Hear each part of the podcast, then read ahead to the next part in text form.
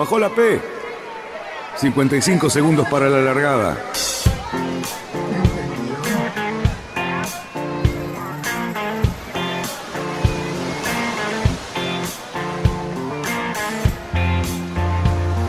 Así comienza Radionautas. Toda la Bajó la P. información de la náutica argentina. 55 segundos para la largada. Vamos bien. Vamos bien. Orsá, Orsá, Orsá. Vamos bien. Orsá, Orsá, Orsá. 5, 4, 3, 2, 1. Largamos. Buenas tardes, radionautas. ¿Qué tal? ¿Cómo estamos? Se me escondió Cali Cerruti, no lo veo en la pantalla. ¿Cómo están, muchachos? ¿Todo bien? ¿Cómo encaran este fin de semana? Luisito, Fabián, Oh, ahí está. Cali Cerruti. Ahí Sí, señor, ¿todo bien? Todo. Eh, Fabián, buenas tardes. Buenas tardes, señor Luis. Carlos, perdón. Muy bien. ¿Cuántos destellos tiene Farallón? Ah, No tengo ni idea. ah, bueno, no tengo em- ni empezó, idea, no me acuerdo. empezó la prueba. Estamos- eh, Petec, señor Petec, Sí. ¿cuántos destellos tiene el faro de Montevideo? ¿Qué sé yo? No sé, me tengo que fijar en la carta náutica tengo, de te Jorge tengo un Aguilar. Yo me fijo en la carta náutica de Jorge. Aguilar y dice. Claro. Mirá, Aparte- te tengo una que es buena. Es así. Lobos 1, Montevideo 2, Sí, La Panela 3 sí. y no me acuerdo qué otro 4. ¿Farallón? ¿4 será? No. No sé, Farallón. Además, además ¿ves a- pará, Fabián, ¿ves a dónde está mirando? ¿Ves a dónde está mirando, no? No mira la Y debe tener pantalla. una carta ahí. Claro, tiene la carta y la está relojeando. Claro. Y nos viene a tomar a nosotros. ¿Ese profesor qué? Norsail. ¿Quién Ah, no, patrocina? me equivoqué. Mirá, me equivoqué. Lobos 1, Flores 2, Montevideo 3, La Panela 4. Ahí está. Me había olvidado de Flores. O sea, Te olvidaste. Te olvidaste Flores. Faro nomás. Bueno, muchachos, sí. Me, me parece que, me parece que empezamos mal. Empezamos No, no. mal. Este no era el programa, este curso práctico Este es un por programa de YouTube. náutica. Este es un programa de náutica. A veces hablamos de autos, pero este es un programa de náutica. pero pocas veces hablamos de autos. Pocas veces hablamos de autos. Eh, hablamos Bueno, de eh, eh, le- les quiero presentar al nuevo auspiciante. No se ve, ¿no? No, no se ve, no se ve. No. No. Ah, porque es invisible. Ah, ah, ese era el Y ahora tema. lo vamos a poner. A ver cómo está esto. Ahí, Así. ahí se ve, ahí Ahora, se ve. claro. Ahora lo vamos Pareció, a poner lata, un- pareció lata de cerveza. No, Ah, no se puede. No se puede porque hay que, hay que volver a casa de la radio. ¿Entienden? claro, claro. Entonces, Claro. ahora, ¿se ve un colorcito ahí? A- Apenas. Bueno, esto es para brindar con ustedes. Salud, señores. Les quiero anunciar que se va octubre. Así que este, yo no sé ustedes, pero a mí me parece que este año se fue de una manera impresionante. Me están acortando los días y no me lo dicen. Me están acortando los, Los meses, meses se están y se callan la boca. ¿Qué está pasando? Eh, ¿Qué está yo pasando? creo que eso tiene que ver con la edad que tenemos. Los, los días se van más rápido. Pero Fabián la siente y es más joven. claro. Y Lucho ni te cuento, Sí. pendejo. Sabe la ¿Viste velocidad la- que va a tomar el año. Esto ¿No de- la foto? Yo ¿No más la que foto de la ¿eh? presentación? Claro. Sí, sí, pero, pero yo toqué un poco la foto de la presentación y vos pareces una persona de más edad. Mayor, claro, pero soy bastante joven. Ah, sí. Les digo una cosa. Ustedes no saben la velocidad que toma la vida dentro de un ratito. No saben. Sí, puede ser. Así es. Sí, Esto bueno. con un, pacto como el diablo, como hizo el hijo de Fabián, Ah, ok, ok. Ahí, ahí tiene un vamos. pacto con el diablo que, bueno, es para pocos. Claro. Y bueno, Bien. Sí. Este, ¿cómo es? Hay- hay que ver, ¿Estás ¿eh? copiando en, Mira. lo- en el chat o no? O me parece a mí que no. Ser. ¿alguien está copiando? Por favor, denle bola al Lucho. Sí, me pasaste, me pasaste eso, gracias. no me llegó nada del chat, Ok, ¿eh? y te Ya, aparece ya eso. lo veo. Yo Eh, tengo. Muy bien. ¿Quién dice que Los tengo- todo esto ahora? Muy bien. Los muy tengo bien. en mis manos. Ahora los tengo en mis bárbaro. manos. ¿Tres carnet para hacer esto? ¿Tres Totalmente, carnet? totalmente. Claro, claro, claro. Imagínate que el carnet lo otorgaba yo. Te preocupate. preocupate. Dormí sin frazada. Este, Amigos, estamos bueno. en plena regata mini transat están cruzando, los chicos ya salieron del volcán. A ver, ¿me pueden contar cómo va todo? ¿Cómo está nuestro queridísimo amigo? Y, Te cuento, y bueno, y te cuento, mientras, si tanto, querés. mientras tanto estamos esperando a la gente de Paysandú que se conecte, pero adelante. Dale, Mira, Javier. lar- largaron hoy, largaron hace unas horas. Hoy a las, eh, creo si no me equivoco, cuatro, cuatro horas, hora de La Palma. Y, eh, perdón, cuatro de la tarde, hora de La Palma. Y están navegando, largaron con poco viento, con un viento del noreste, de, en la largada muy poco viento. Ahora están navegando con un viento alrededor de 8 nudos. Ya los barcos empezaron, están todos juntitos, pero se empezaron a separar algunos. Ya los, los prototipos más rápidos se fueron un par de millas adelante. Y después los series, que son los que nos importan, porque está ahí nuestro gran amigo Fede, eh, con el 912, ya hubo tres, bar- tres, cuatro barcos de serie que se empezaron a distanciar y por suerte Fede es uno de ellos, viene tercero ahora. Eh, hizo una, una largada relativamente conservadora, pero conservadora entre los 10 primeros barcos, 15 primeros barcos, así que enseguida pudo navegar con, con viento más libre y se fue para adelante. Así que está navegando a mucha velocidad, se lo veía muy bien en la largada, muy prolijo el barco y se lo veía bien equilibrado. Así que esperemos que ahora tienen que ir a la isla Fierro, están al través de Gomera, están llegando al través de Gomera, y bueno, después de la isla, ya ahí van a ser toda vía libre como para, para las 2.500 millas que le van a quedar para poder hacer la regata del cruce. ¿Por dónde se puede ver esto? Cuéntenle a la gente, así también lo, lo aplica. Ahí lo hice Eh, más. Bueno, súper súper sencillo. minitransat.com.fr, vamos a rechequearlo por las dudas. ¿sí? Y tienen. Yo creo que eh, poniendo mini transat te metes solo en el, te metes solo en el sitio. ¿eh? Sí, pe- eh, perdón, minitransat.fr. Punto punto FR. FR, ¿sí? Este, el sitio es francés, así que entran ahí, van a tener eh, dos cositas bastante sencillas, que son por ahí lo que nos gusta a nosotros. Eh, no sé si está viendo la pantalla, espero que sí. Eh, Sí, señor. que es la Eh, parte esta, que es cartografía, en la cual les abre una ventana nueva, ¿sí? separada. Señor Pete, Sí, Usted puede poner, Cali. puede poner el- el- el- el- la hora del día, en la, en la noche del día, a ver en cómo están navegando esos muchachos. Ahí se lo vamos a poner y le vamos a poner el viento también para que vea cómo va la cosa. ¿sí? Eh, si, yo me, me, abro un poquito ahí, vamos a ver.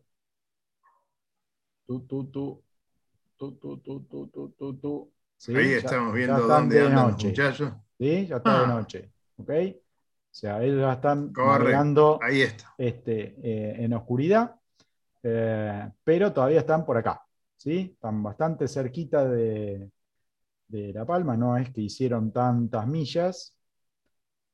Eh, y por ahí las baja, novedades que, que que Fabián vio. omitió porque no le gusta hablar de los que están medio tullidos, pero hubo una colisión al arranque, ¿sí?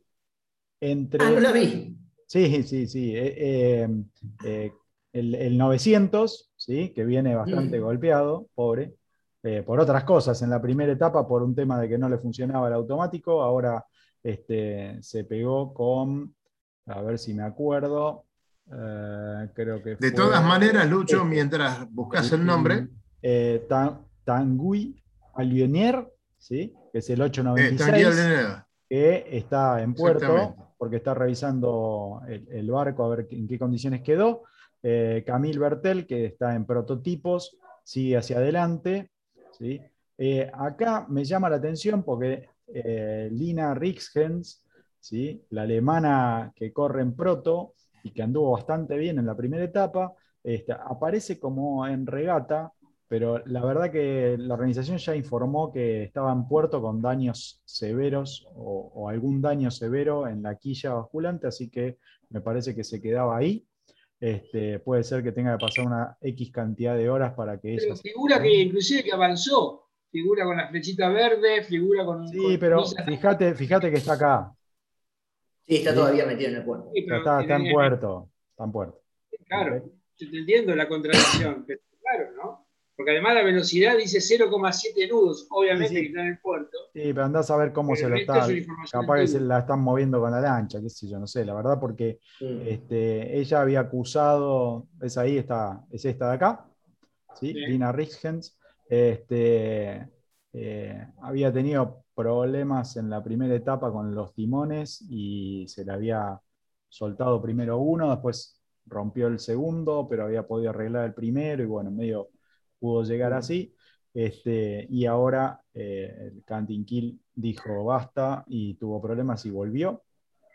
Eh, así que bueno, tenemos un poco ese, esa movida. Camille Bertel es la que tuvo la colisión y está navegando, así que creemos que va todo bien, que no tuvo mayor problema. Debe ser un poquito más duro el proto que el de serie. Y mm, Quizás le pegó con una de las osas. Ese es el que tiene el 900, el ex Arquema, el que tenía la vela esa extraña y exactamente, el ex claro. Arkea. grande eh, musa, ¿no? sí. Ingeniero, ingeniero, ¿le puedo hacer una pregunta? Sí, Mira, la que usted quiera. El, el canting kill, ¿no es cierto? Cuando el canting kill se está soportado, digamos, por el perno, está soportado sobre el- la grilla y Sobre el casco, sí. y pivota. Ahora, todo el resto del, digamos, del, llamémoslo, del agujero que permite el movimiento del canting gear en el casco, Sí. ¿cómo se, cómo se, se sella? ¿Es una goma? En los, en los mini, en los mini es una goma. Eh, en los barcos más grandes, no, está, está sellado, es más, algunos hasta lo tienen transparente. Mirá vos. Sí. Pero Esa goma, Y por ejemplo, es un fuelle que calculo que tiene que acompañar, tiene que tener la virtud de sellar el casco, pero además Sí. acompañar el movimiento del, del canting kill. Acompaña el movimiento del canting kick, exacto, sí. Sí, generalmente en esto en- no, tendría que ver los últimos de los prototipos, pero los anteriores, por ejemplo, el, 9 el 865, ese- esos barcos, el- la quilla tenían, en la cabeza de la quilla, lo que va arriba del perno, tenían todo un palo, una especie de palo de carbono alto, que en la punta tenía los aparejos para moverlo. No, no es ¿Sabés como- que se, muchachos, se acaba de ir eh, Luisito? ¿Se ofendió? ¿Alguien le dijo algo impropio? Mira, que se en la mano de nadie. que se va. No, en serio. Eh, y, se, y se fue sin saludar, Se fue. además. Dijo, me voy y me voy. Está entrando y Está entrando ahí, ya, ya viene, ya viene, ya le di el acceso. Este, Y- Bueno, eh, los Es- dejo buen programa, dice Luis. Eh, Eco. Bien. ¿Es un tema sensible de resolución ese? ¿Es No. difícil? Es difícil porque la, la Captain Kit te agrega un montón de cargas en el barco. Acordate que los primeros muchos barcos se rompieron por la fuerza que hace el Canting Kit, ¿no? Eh, hasta que fueron resolviendo el tema. Se rompen, generalmente se rompían las estructuras que soporta el perno. El perno, el- toda esa parte va, viene como en una caja totalmente estructural, como si fuesen unas especies de mamparos recontrafuertes, pero vos tenés que distribuir después toda la carga en el resto del barco, ¿no? O por lo, o por lo menos llevártela, ¿no? Que no esté tan concentrada. Eh, entonces después en, los barcos más grandes es una complicación el arraigo de los pistones también, que son los que aguantan la carga con los años se fueron dejando de que los pistones con, los cabeceos, con el cabeceo del barco tienen una válvula de alivio que los dejan caerse un poco, o sea, soltar presión cuando el barco pega muy fuerte, que después, bueno, obviamente hay que volver a subirla, pero bueno, por lo menos no se resiente tanto la estructura. Y en el caso de los mini, eh, las quillas son más livianas, los momentos son mucho más livianos, entonces no, no, es complejo, pero digamos, no, no, no, no es terrible. Sobre todo que al tener ese palo que te digo donde tiene los aparejos, la carga de que mueve la quilla es bastante baja porque la tenés que poder mover con la mano. Entonces, mandás arriba porque tenés más momento, digamos. tenés más momento, exactamente. Entonces, tenés aparejos no tan grandes, podés distribuir más las fuerzas, no las tenés todas juntas. Cuando tenés los pistones, los pistones que se mueven la camping son los pistones que tienen mucho diámetro y muy cortos. ¿No? Y van todo ahí nomás, porque el- el- es corto, tenés el perno de la camping y quizás el pistón lo tenés a medio metro. ¿No? El arraigo del pistón. Por decirte algo, un metro, ponele. Pero no más que eso. Entonces, el, eh, todas las, fu- las fuerzas de los barcos grandes están muy, muy, muy concentradas. En el mini, un poco menos. Bueno, saludamos a nuestro amigo Néstor Wolf. Hola, Néstor, ¿cómo te va? Bienvenido a Radionautas, ¿qué tal? ¿Nos escuchás? Está Eh, muteado. está muteado. Te tenés que desmutear si es que nos escuchás. Así charlamos un rato. ¿Vamos? Creo que está con Vamos a teléfono ver, bueno. libre con, poco- con poca señal. Puede ser, puede ser. Eh, bueno, continuamos hasta que el amigo Néstor pueda entrar. Y bueno, Daniel, un gusto. Ahí está. Estar ¿Cómo estás? ¿Cómo estás? ¿Todo bien? Mirá, mirá, A mirá ver. cómo estoy, ¿dónde estoy? ¿Qué estamos viendo ahí? A ver, Arroyo describime San un poquito. Francisco. Ah, sí, señor, estamos en el patio de tu casa. Exactamente, Arroyo San Francisco. Mirá qué lindo, mirá qué lindo. Y del otro lado Queda al norte, tenemos al, al norte al río. Uruguay. Sí, correcto. señor. Exactamente.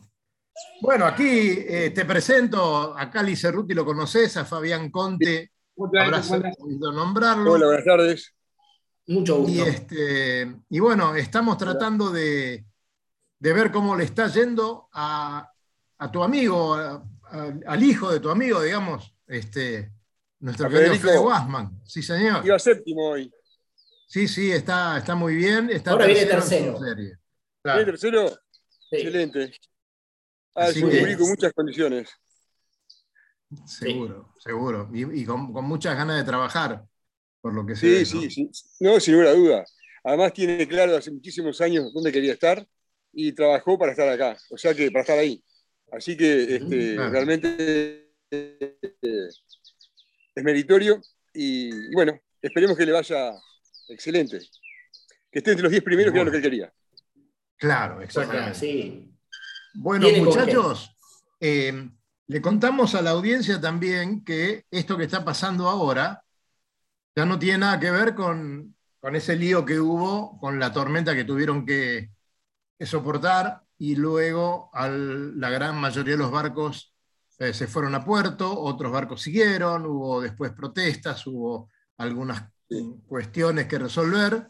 Y ahora largaron todos juntos sin ningún problema, con unos vientos, eh, digamos, como para navegar bien. eh, y, y bueno, hay reparaciones que se han hecho en cuanto a los tiempos. Y, y ahora, ¿a dónde van? Y ahora tienen, ahora van al Caribe. Ahora tienen que virar primero la isla del Hierro, el Hierro, y después ya arrancan con el cruce. Y ahí viene ya la regata, la mini transat. Hecha y Claro. pareja. Con, hoy, lo que sí le- les quería comentar hay una cosa que, que todavía no se ve, pero cuando los programas de ruteo, todos los competidores usan programas de ruteo, generalmente en estas, en estas competencias largas se usan muchos programas de ruteo donde metiéndole las características del barco y los partes meteorológicos que uno puede ir teniendo, te da una ruta tentativa, te ofrece diferentes rutas con diferentes porcentajes de, de efectividad, velocidades y todo. Y lo que pasaba ahora, que es tan extraño la- el sistema meteorológico que está sobre la, sobre la zona de Canarias, es, estaba, es bastante extraño, y los, las simulaciones meteorológicas daban de, de rutas, daban rutas tanto para el norte como para el sur. Generalmente siempre estaba pasando de que daban para el sur.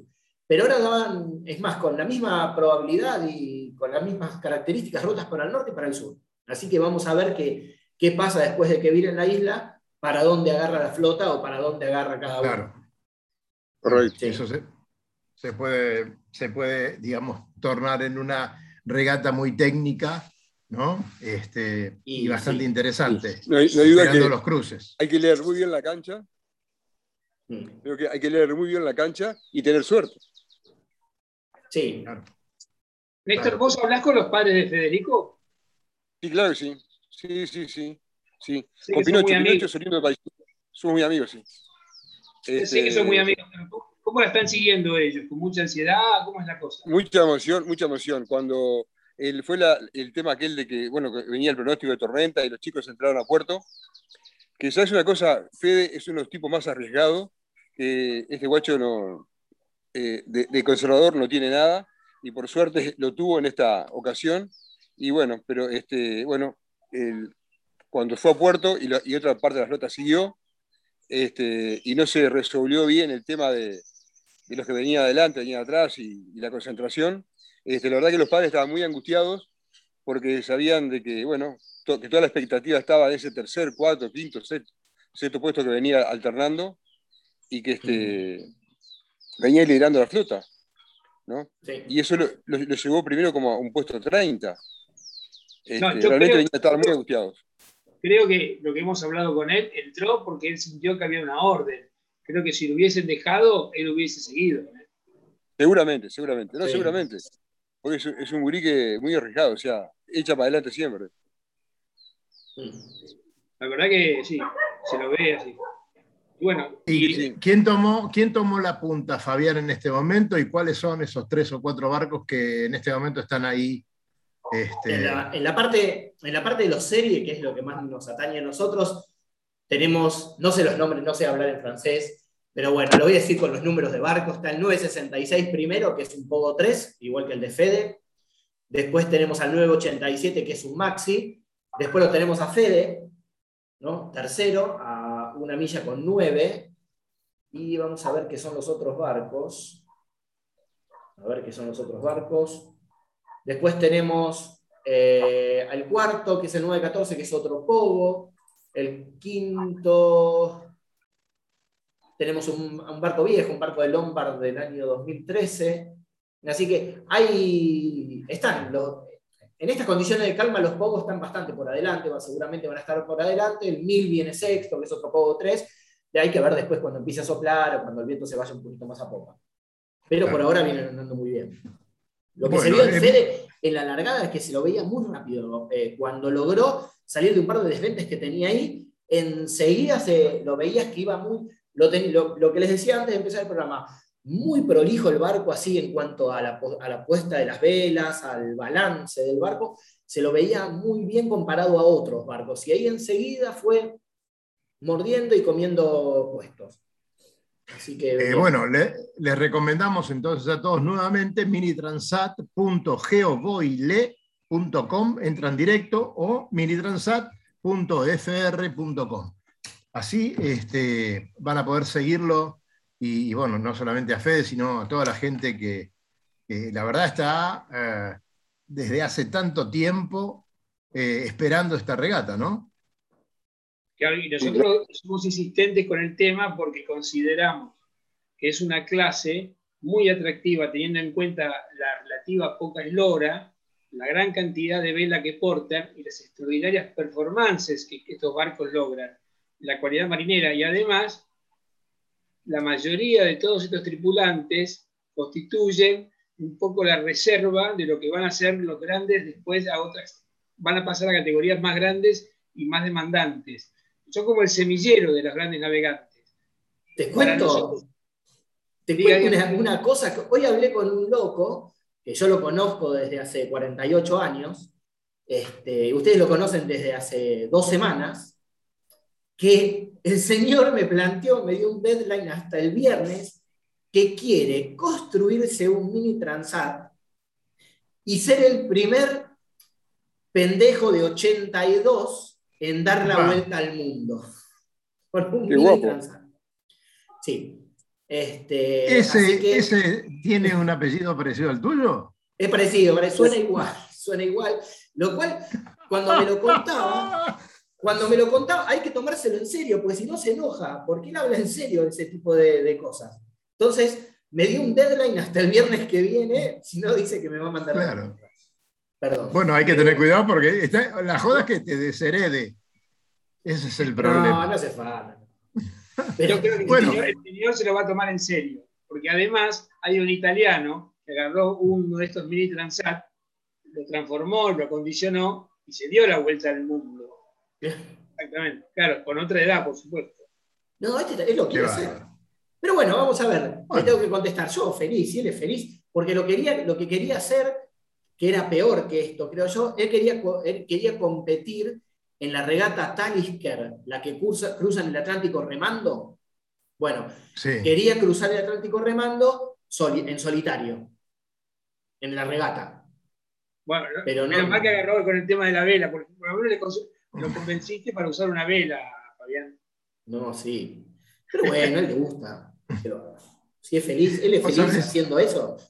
Sabes, Néstor, que, tuvimos una entrevista con el padre de Fabián y fue un deportista increíble eh, hizo hazañas muy, muy locas, realmente tuvo una, una participación en el deporte náutico muy importante, además de, bueno, de dar un, hijo constructor de barcos, no podía ser de otra manera. Eh, obligadamente, creo que lo, lo, extorsionó también para que sea lo que es. Por no. suerte le salió, le salió más o menos. olímpico, te aviso que el otro olímpico de la vela. Es Cerruti, a ver, perdóneme, Cerruti. No pasó por, por, el set de maquillaje, usted mire cómo tiene la cara, ¿no le da vergüenza estar al aire así de esa manera? ¿Te das cuenta, Sanita? Esto en Uruguay no pasa. ¿Eco? Bueno, la próxima no vez. Si no, eh, no, sé si no pasa. Qué bárbaro. Bueno, vamos, vamos a, a, cambiar un poco de tema y a cambiar un poco de barco porque Néstor Wolf tiene eh, para comentarnos algo muy lindo que va a pasar en estos días. Hay un homenaje y no es para un deportista ni es para un campeón, sino que es para una embarcación. Contanos un poco de qué se trata y cómo van a ser las cosas, Anita. Sí, nuestro club tiene una embarcación que se llama Sacra. Es una embarcación que está cumpliendo 132 años. Nació como una, como una eh, barca, como un barco de arenero o, o como barco de, tráfico de maderas, con una gran bodega y a vela.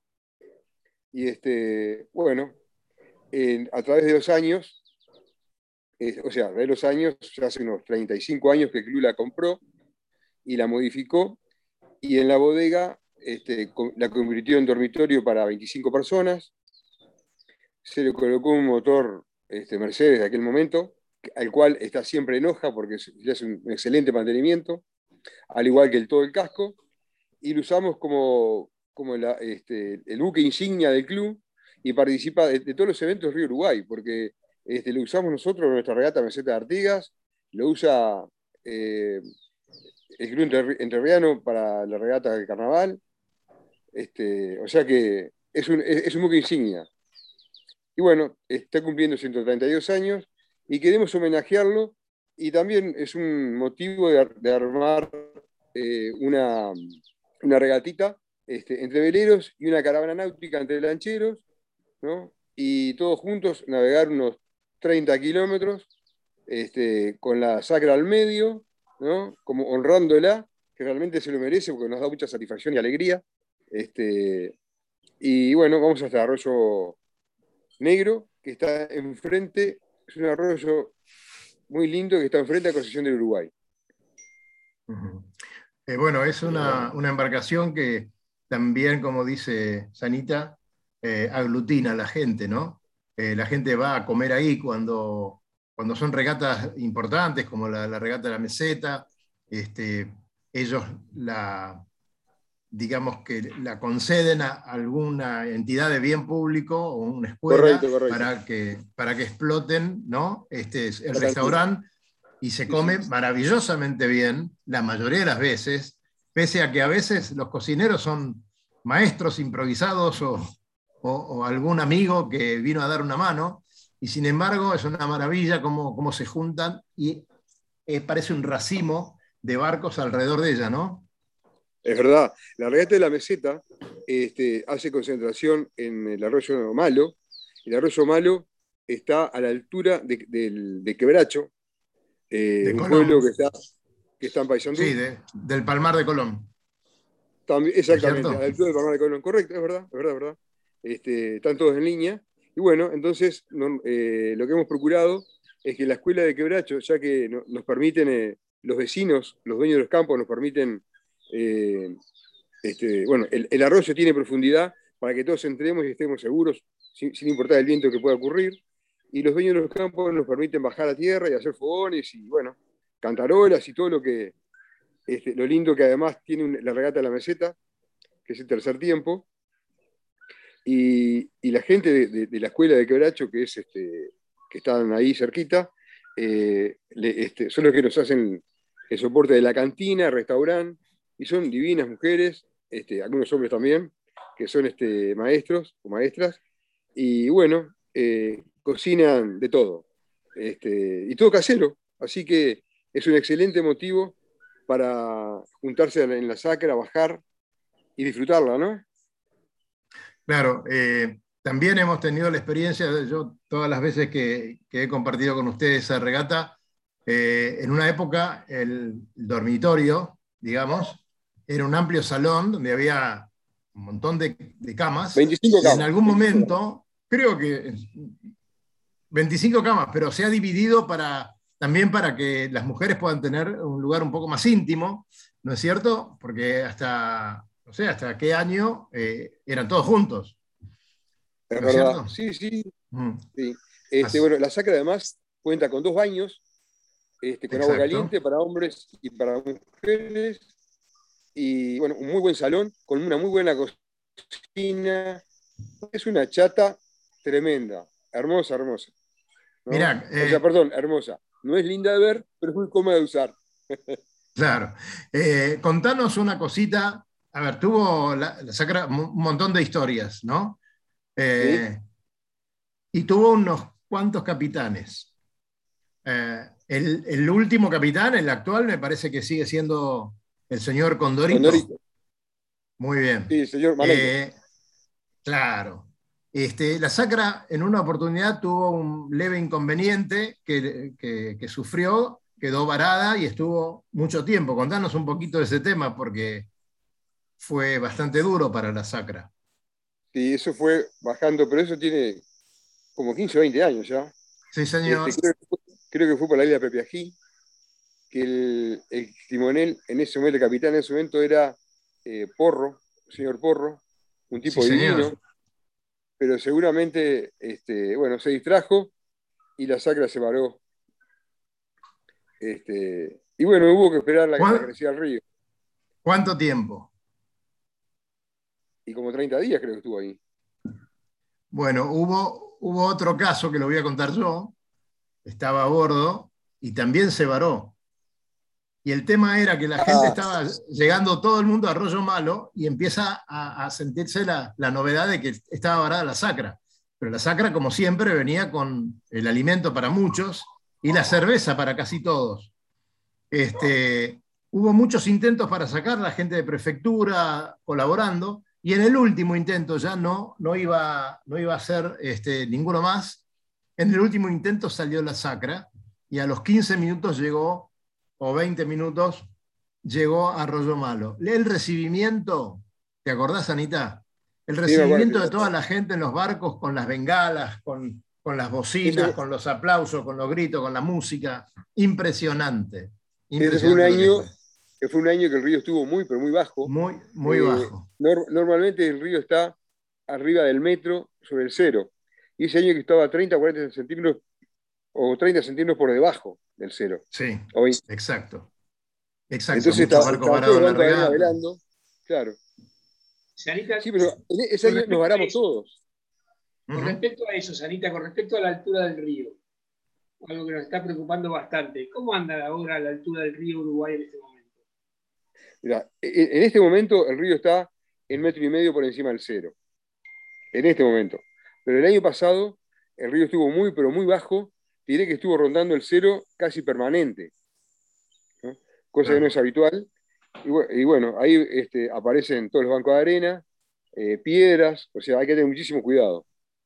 Y bueno, y tenemos problemas en el club, porque cuando eso pasa, la, la puerta de entrada a la bahía queda de un metro cuarenta, un o un poquito menos inclusive. Entonces, bueno, los barcos tenemos que tratar de dejarlos afuera, ¿no? Saben que Claro. hoy, hablando de eso, estuve con una gente, yo vi, estuve en el club, unas personas que compraron un barco en el puerto, en el club de Rosario, sobre el Paraná. Mirá, te muestro, perdón, te muestro a mi nieta que está acá conmigo. Por favor, a ver. Esta Manoa, Qué linda. quería ver. Hola. Hola, pero qué bien. amigo de Chile. Perdón, perdón, pero quería ver qué estaba haciendo. Entonces, este. Mira mi bebé. A ver, tiene un bebé. bebé. Bueno, también de paso mandale un gran saludo a tu mujer que siempre nos recibe tan bien cuando estamos Cómo por no, ahí. gusto. ¿eh? Cómo no. Y, a lo- y a los chicos que siguen regateando como loco. ¿Tu hija está corriendo regatas últimamente o simplemente No, no. No, mi hija, este, no, en este momento no, solo acompaña. Que sigue es Diego, que corre en un J70. Ujú. Y bueno, siempre anda punteando ahí. Claro, y lo vamos a tener en los campeonatos de aquí. Seguro, seguro, seguro que sí. Seguro.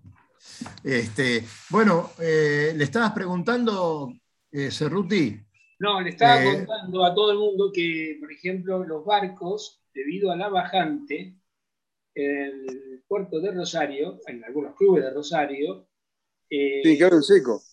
quedaron en seco. Entonces, el valor de venta, hay algunos que bajaron enormemente. Por ejemplo, hay en los 24 pies, por ejemplo, un Plenamar 24 de 22 mil pasó a 17 mil dólares. Pero lo que pasa es que no te lo podés traer. claro.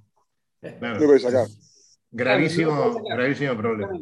O sea, hay, hay unas oportunidades extraordinarias, pero no te lo podés traer hasta que no crezca. Claro, pero Sí, claro, además, claro. además imagínate los clubes que sus socios tienen que pagar la cuota solidariamente porque no pueden utilizar los servicios del club, no, no pueden salir con sus barcos. eh, no, tremendo. La verdad que esperemos que todo esto se solucione rápidamente porque es feo hablar de estas cosas y más con la pero- gente tan entusiasta de Rosario. pero veo, veo, veo que el Uruguay está tomando un nivel normal de, de actividad, cosa que en el Paraná todavía no está sucediendo. El Paraná sigue teniendo graves problemas en algunos tramos de bajante, muy fuertes. Sí, eh, te contesto un poco yo. Ahí está, dale, cont- contanos, contanos. Eh, sí, la, la verdad que este, por suerte nunca se no, que no hemos tenido ningún caso tan extremo en el río Uruguay, o sea, eh, de, que, de que hayamos sufrido que esté seco, no. Claro, pero también han sufrido que esté muy ahí- alto con todo el club inundado. Y, y eso eh, es bueno, lo que los caracteriza, ¿no? A ustedes con a- haber pasado tantas cosas con, con el Sí. río Uruguay.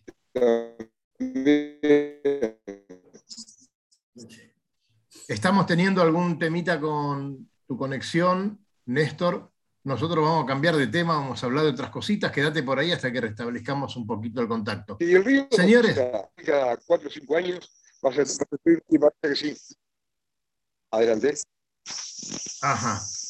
Bueno, Perdón, decías, Néstor, que de tu- cada cuatro o cinco años que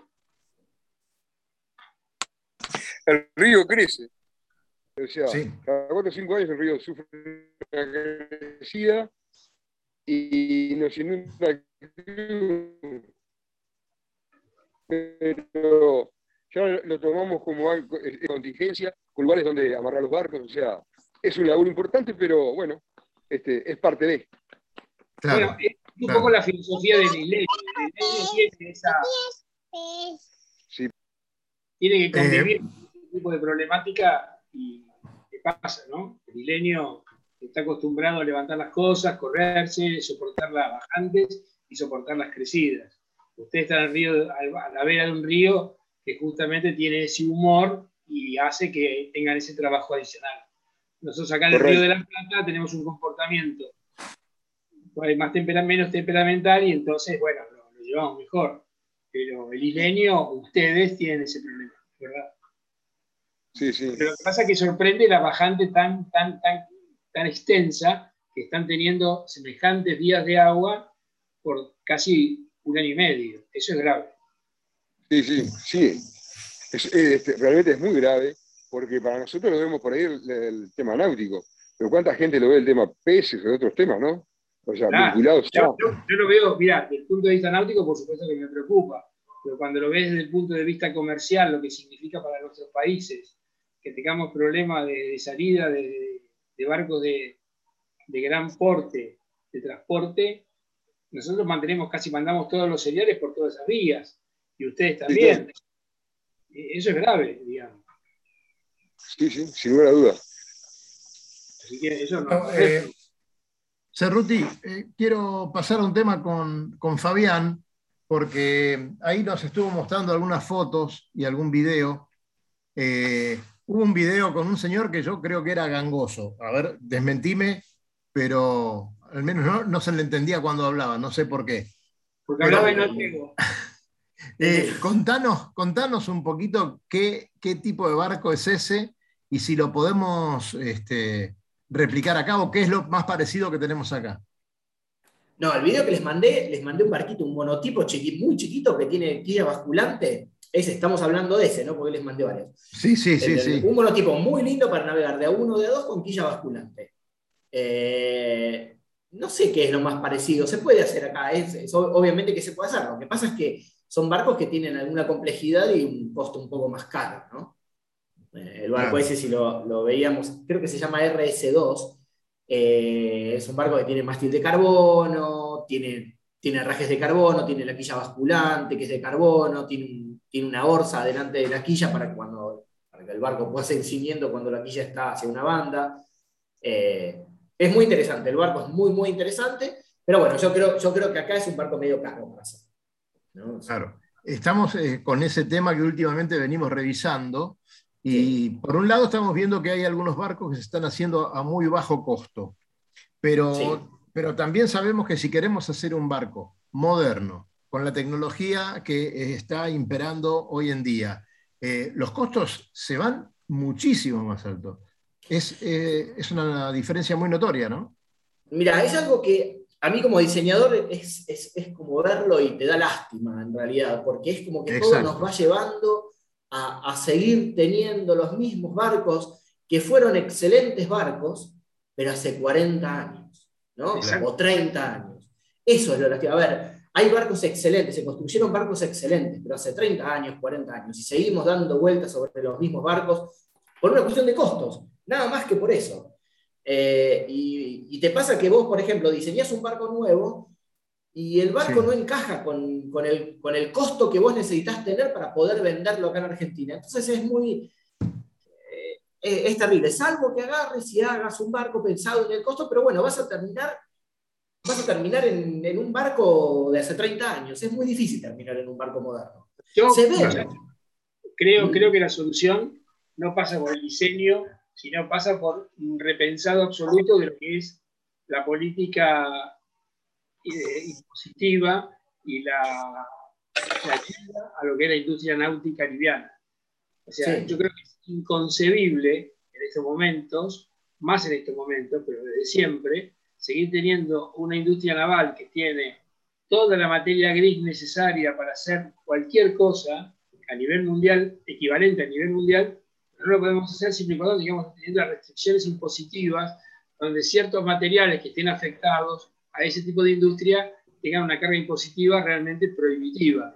Con lo cual, Sí. si bien ya lo estás protegiendo con, la no ingre- con el no ingreso de, de- de- de cosas del exterior, tendrías que darle por lo menos una especie de, de aliento con el tema de impuestos o de algún tipo de rebaja para que pueda haber más producción de, de cosas. ¿no? Pero ¿sabes una cosa que pasa ahora? No hay fibra de vidrio. O sea, Claro, bueno, está o bien. sea, Ahora- no, no hablemos de un radar, hablemos de fibra de De vidrio. acuerdo, yo, pero yo creo que esto es más, más bien coyuntural. Pero Sí.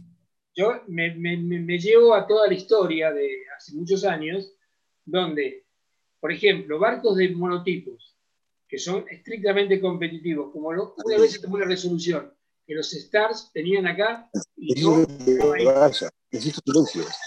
eso dejó de pasar. Vos no podés pagar un 29er hoy por hoy 22 mil dólares. No, Nada más claro. que de caja. No podés, porque estás dejando a un montón de chicos afuera. Hay, el costo de los monotipos están imposibles y son barcos que tienen un Pe- destino no de placer, sino que son deportivos. Tendría que haber Pero una especie de. Hoy, hoy un Optimis, un Optimis importado, puesto para correr, Claro. vale 5.600 dólares billete. y bueno, ¿no? O sea que acá tenemos un laser- 400 un tipos de cambio. Un laser homologado, un laser homologado para correr 13 mil dólares. Claro, una locura. O sea, Yo me acuerdo cuando, cuando ver, mi hermano muchachos. fue al- a los Juegos Olímpicos, el 470, que, que con el que compitió, no me acuerdo si en ese momento era un McKay, un Siegelmayer o Arnau Tivera, no me acuerdo, corría porque tuvo de todos, salió 15 mil dólares. Claro. Hoy día Ah, sale un laser eso. Estamos hablando de un laser contra un 470, que es un barco muchísimo más complejo, con muchísimas más partes y muchísimo más grande.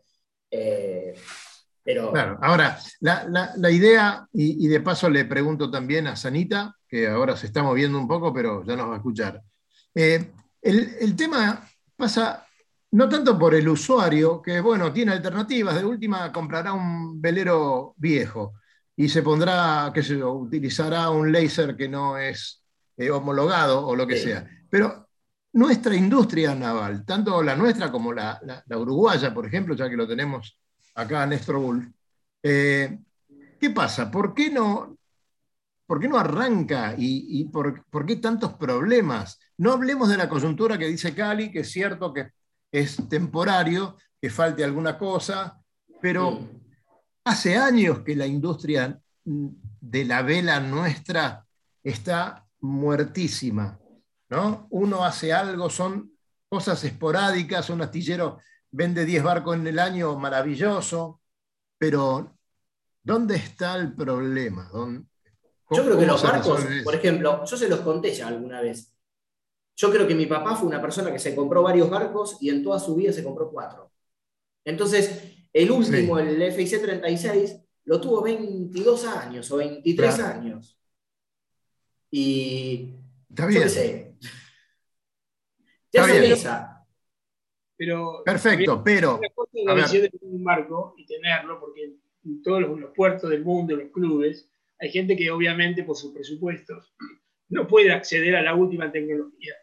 Pero si vos lo llevas eso a lo que son las clases competitivas, donde realmente tenés involucrado a todos los deportistas que van a ir a competir después a los campeonatos internacionales, y su herramienta es prohibitiva y no Ah. hay sponsors, porque no tenés sponsors, desgraciadamente los No, sponsors no tenés. No. no existen, o sea, existe para uno o dos, uno o dos personas, pero después el resto son voluntades y trabajos extraordinarios. Lo hemos visto con Fede, con Fede mismo, lo que le ha costado armar ese, ese mini transat, lo que le cuesta acá a los chicos salir a correr, y te estoy Sí. hablando de, de gente que tiene que salir a correr para después enfrentar, no estoy hablando de una Olimpiada, te estoy hablando de un Panamericano, o te tengo que hablar de un Mundial que se corra en estas aguas. ¿Por qué razón? Ahora escúchame, hubo, hubo un diseño, ya eh, lo conversábamos recién, eh, el hijo de Néstor tiene un J70. Cuando en el 17, creo, o el 16 salió el diseño del J70 para, para empezar a construirse y armar la clase, tuvo mucho éxito. Se, se- se hicieron 20 barcos en un año, empezaron a correr, barcos en Uruguay, barcos acá, se vendieron barcos a Chile. Corrieron treinta y pico de barcos hace dos semanas acá, ¿eh? Claro, ¿Eh? bien. Los J70 que tienen, que tienen en Uruguay, que, la mayoría están en el Club Punta del Este o en el Row, en el, en el- en el- en el Yacht Club Uruguay, ¿eh? Sí. todos esos fueron importados de Estados Unidos. Correcto. Después se empezó a fabricar acá. Sí, Claro. acá. Pero La diferencia que tenemos, perdón, la diferencia que tenemos en Uruguay, que aquí no hay astillero del porte de los argentinos, hay solamente algún astillero de lancha, no de veleros. Entonces, el gobierno, cuando es algo cultural, competitivo, te exonera de todos los impuestos y, y bueno, y traes este, barcos de Estados Unidos con beneficios fiscales, bueno, que quedan a, a un buen precio y que de todas formas no compite con nadie en Uruguay porque no hay quien haga nada. Bueno, pero es que justamente de eso estoy hablando yo, Sanita, porque yo hablo de, de- supongamos que descarte lo que es la parte recreativa, pero en todo lo que es la gama deportiva, debería haber un incentivo fiscal parecido, porque acá no, no existen barcos que se hagan. Sí, por ejemplo, OTIAS en los 420, bueno, macanudo. No, y los J70 hace también. ¿Eh? Y ese los Los J70. J70. exceptualo. Pero acá no se fabrican Stars, no se fabrican 29ers, no se fabrican 49ers. Sí, 29er sí. 29er sí, 49er no. Bueno, Pero- 49ers se fabrican, no se Eso, fabrican. eso es, exacto. Eso, es lo- eso es también lo que hablábamos la otra vez y que yo lo vengo hablando con la gente del club, porque yo qué sé, empezás como optipadre y después empezás a pensar un poco, a ver, mi hijo, qué va a querer seguir como para apoyarlo, lo que sea, como dice mi papá con nosotros, o muchos padres que, que hicieron eso. Y vos decís, a ver, suponete que sale bueno, suponete que tiene los genes de mi hermano y salió bueno. ¿Y qué le vas a decir? Y a ver, ¿qué vas a decirle? Mira, Javier corrió, mi hermano, corrió el campeonato, ganó el campeonato mundial de kite y después se subió un 470 y su primera navegada en un 470 fue correr un campeonato europeo de junior, ¿no? Sí. que creo que salió octavo, creo. Pero, Pero él dijo, bueno, listo, puedo andar. Mi papá con visión dijo, bueno, listo, a un 470. Acá no corría nadie en 470. Hoy día 470 sigue siendo olímpica. No hay un 470 dando vuelta. 49er, ni que, ni que hablar. Había dos tirados en el ICA el otro día, pero no navegan. Entonces, hay un montón de chicos que quizás decís, ¿cuántos de esos que compiten en 420, que la flota es muy numerosa, podrían llegar a pelear por una medalla olímpica? Yo creo que debe haber. Debe haber un montón de chicos. Nosotros tenemos excelentes navegantes desde chicos, pero llega un, momento donde el tema de la plata va descartando. Descarta, descarta. Un Fortinainer vale más de 50 mil dólares. Bueno, pero escúchame, si estamos hablando de la política deportiva, a mí me parece que entiendo, vuelvo a insistir, en la coyuntura que probablemente está viviendo el país. Pero, por ejemplo, estamos hablando de un barco, pero también para una persona que practica garrocha, no le cuesta mucho ir a entrenar a una garrochita. No solamente pagarse la garrocha de fibra de carbono, no, no, ir a entrenar. Que significa dejar de trabajar para ir a entrenarse. Entonces, los deportistas, me parece que la política deportiva nacional tiene que volver a tener un incentivo profundo y todos los deportes deben estar involucrados. Lo que pasa es que acá la mayoría de los esfuerzos se van en los deportes colectivos y que son los que tienen más prensa. Llamo al fútbol, llamo al hockey, me llamo al rugby. Todas esas, esas cosas tienen mucho más apoyo. Sí, más que el fútbol, el fútbol. Y bueno, el fútbol se lleva una amplísima gama de todas sí, sí. por ejemplo, el, el, fútbol se lleva, se lleva la, todo, ¿no? Y todos los deportes se llevan todos. ¿Ustedes saben cuál es el deporte que más medallas olímpicas tiene? En la náutica. El nuestro, bueno, para no. Boxeo y náutica. Boxeo, y náutica. Boxeo y náutica. Claro, por eso mismo eh, se dan estas conversaciones. Si sumamos los deportes, si sumamos la natación y el remo, los deportes de agua le ganan al boxeo. Ahí está, ahora. Sí, sí, seguro. ¿Qué quiere que te diga? justamente, justamente por ese tema es que nosotros abordamos toda esta problemática porque evidentemente necesitamos una, colaboración y que eh, el gobierno que esté de turno se interese en que los resultados deportivos eh, sirvan también como, eh, como una, una presentación de nuestro país que ya tan baja estima tiene en todos lados.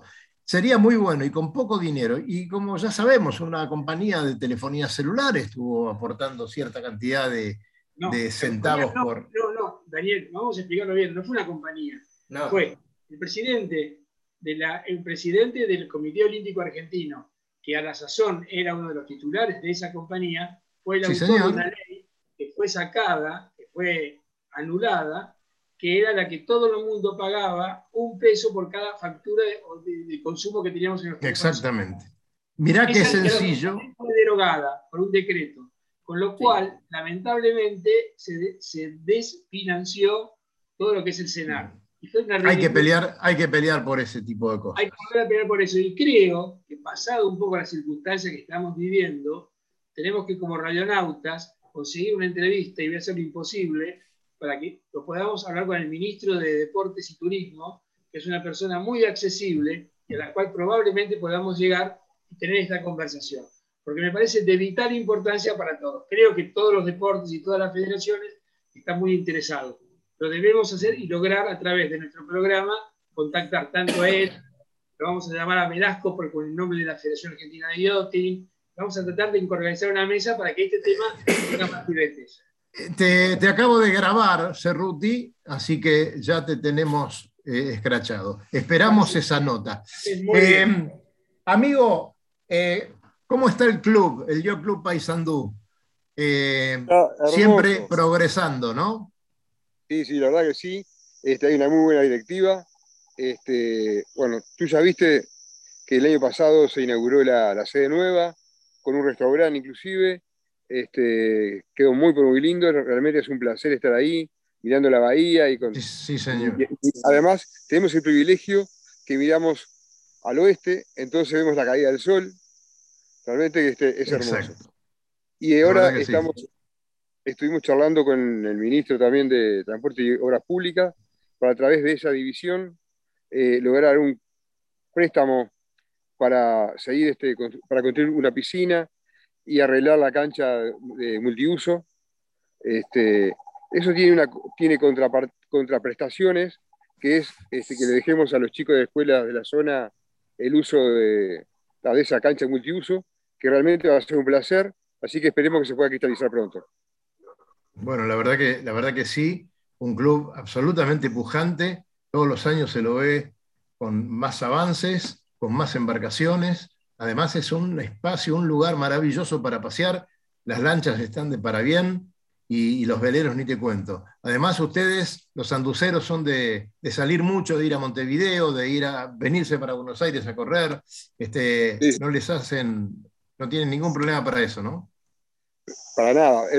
Hablando del club, o sea, eh, el club está en la, en la está en el 180 del río Uruguay. Eh, tiene, es una zona hermosa para navegar, tiene unos arenales espectaculares en la zona, eh, la isla El Barillal, la isla Queguay, la isla San Francisco, la isla de Almirón, la Pepeají más arriba. O sea, tiene lugares hermosos donde si gustan embarcaciones se venir en conserva, venir de paseo por esta zona, o armar una, caravana náutica como la que vos este, llevaste a cabo hace un par de años. Creo que fue para la 60, ¿no? Eh, para la 60, este, sí, señor. Hace, no, no, es un par, ¿no? No. está por ser un par de décadas ya. Hace 12 años. Claro, ¿no? claro sí, este, señor, sí, señor. La verdad que es hermoso, muy disfrutable. Exactamente. bueno, es seguro. Eh, ¿El señor Daniel Castellanos está a cargo de la presidencia del club en este momento? En este, no, en este momento es el, vicepresidente. Ah, el vicepresidente. Bueno, el, club debe estar bien, bien, asegurado entonces.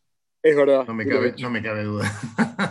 bueno, quería pedirte que le mandes muchos saludos a todos. Bueno, al Tato de Micheli, que, bueno, estuvimos hablando con él. Hoy tenía un temita, una, una asamblea, así que los engaña con otro club el Tato. ¿Sí o no? No, no, no. ¿Con otro club o con.? Sí. me parece que es con el colegio de, profesores. Él es profesor de UTU. Es profesor, pero no, no, no. no. Técnica. ¿No? ¿Otro club? No, no, no. Te, doy la primicia. Está en un club eh, de aeronáutica. Me parece que se nos va para arriba, Tato. En el, club está. Claro, preguntale, vas a ver. Así que bueno, quería, quería pedirte que el padre Tato, este, el padre Tato fue, es, fue directivo del, club aeronáutico, como no quiero exagerar, pero capaz 40 años. Bueno, y la sigue él. ¿La sigue él, mirá? Sí, Che, este, manda un gran abrazo a toda la directiva, a, los amigos de allá, a Condorito, ¿eh? por supuesto, a la gente del club, y, vamos, pronto vamos a estar nuevamente por ahí, ojalá que podamos volver. Hoy, les digo la verdad, muchachos, estoy eh, muy triste de no poder estar este fin de semana en Paysandú, porque me parece que ese homenaje a esa embarcación que, no tiene parangón, que realmente eh, es muchas de esas cosas que tiene Paysandú podrían estar en el Guinness de los récords. ¿no? Primero la regata de la meseta, después esa, eh, esa embarcación. Así que bueno, Esperemos, esperemos estar pronto por ahí, Néstor Gulf.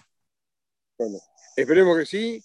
Lo, este, recibimos con los brazos abiertos, como siempre. Como siempre. un gran amigo, vos, Daniel, el, embajador nuestro en Buenos Aires.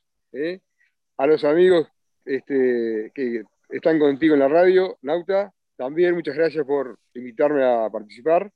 Y este, bueno, todo para bien y que siempre sea este motivos de alegrías cuando se festeja el aniversario de una marcación vieja, que para nosotros es un tributo importante porque es un símbolo, es, único, es un símbolo del río Uruguay, que nos enorgullece tenerlo, y no, y no, y no es barato mantenerla. ¿eh? No es barato, no, no, no. Seguro que no. mantenerla. Este, y bueno, que se sea. Bueno, un gran abrazo, espero pronto tomar una cervecita ahí en el jardín de tu casa, que es una belleza. Con mucho gusto. Como, como en otras oportunidades. Gracias, Néstor. Saludos a la familia y a los muchachos. Igual eh, ustedes, grande por ahí. Te podés quedar con nosotros un ratito más. Nosotros estamos por cerrar. A ver, Cerruti, eh, eh, ¿cómo tenemos el fin de semana? ¿Clima? Más o menos bien, más o menos mal. Mañana viento del este-noreste de velocidades muy agradables y bueno, todo se va a ir desmejorando para el lado del domingo, donde empieza el sudeste a entrar y cada vez va a ser un poquito más fuerte. A la noche va, a haber unas ráfagas un poquito más intensas y por lo tanto aumenta los riesgos de lluvias y la descomposición del tiempo para el lunes y martes, que es la que está prevista. Así que me parece que el día del disfrute es mañana. Mañana. Mañana el diablo Bien, sale a correr seguro algo. Bárbaro. ¿Usted corre, Fabián, mañana? No, mañana no corro. Mañana me Mañana, que tranquilo. trabajando. Mañana tengo que trabajar. Está bien. Entonces, señores, como siempre les decimos, muchas gracias por estar aquí. El viernes hay otro programa de Radionautas con más información, por supuesto. Eh, dentro de dos viernes vamos a estar transmitiendo directamente de Puerto Madryn con todos los amigos de Puerto Madryn, estos navegantes inmensos que tenemos allá. Así que los esperamos a todos para, es- para estos programas. Un gran abrazo, muchachos. Saludos a- al amigo Luis Petec, que nos abandonó hoy, pero lo vamos a perdonar. Y como siempre, nos vemos en el agua. ¿eh? Hasta pronto. Mañana, mañana no te Gracias. olvides. Hasta mañana. Chau, chau.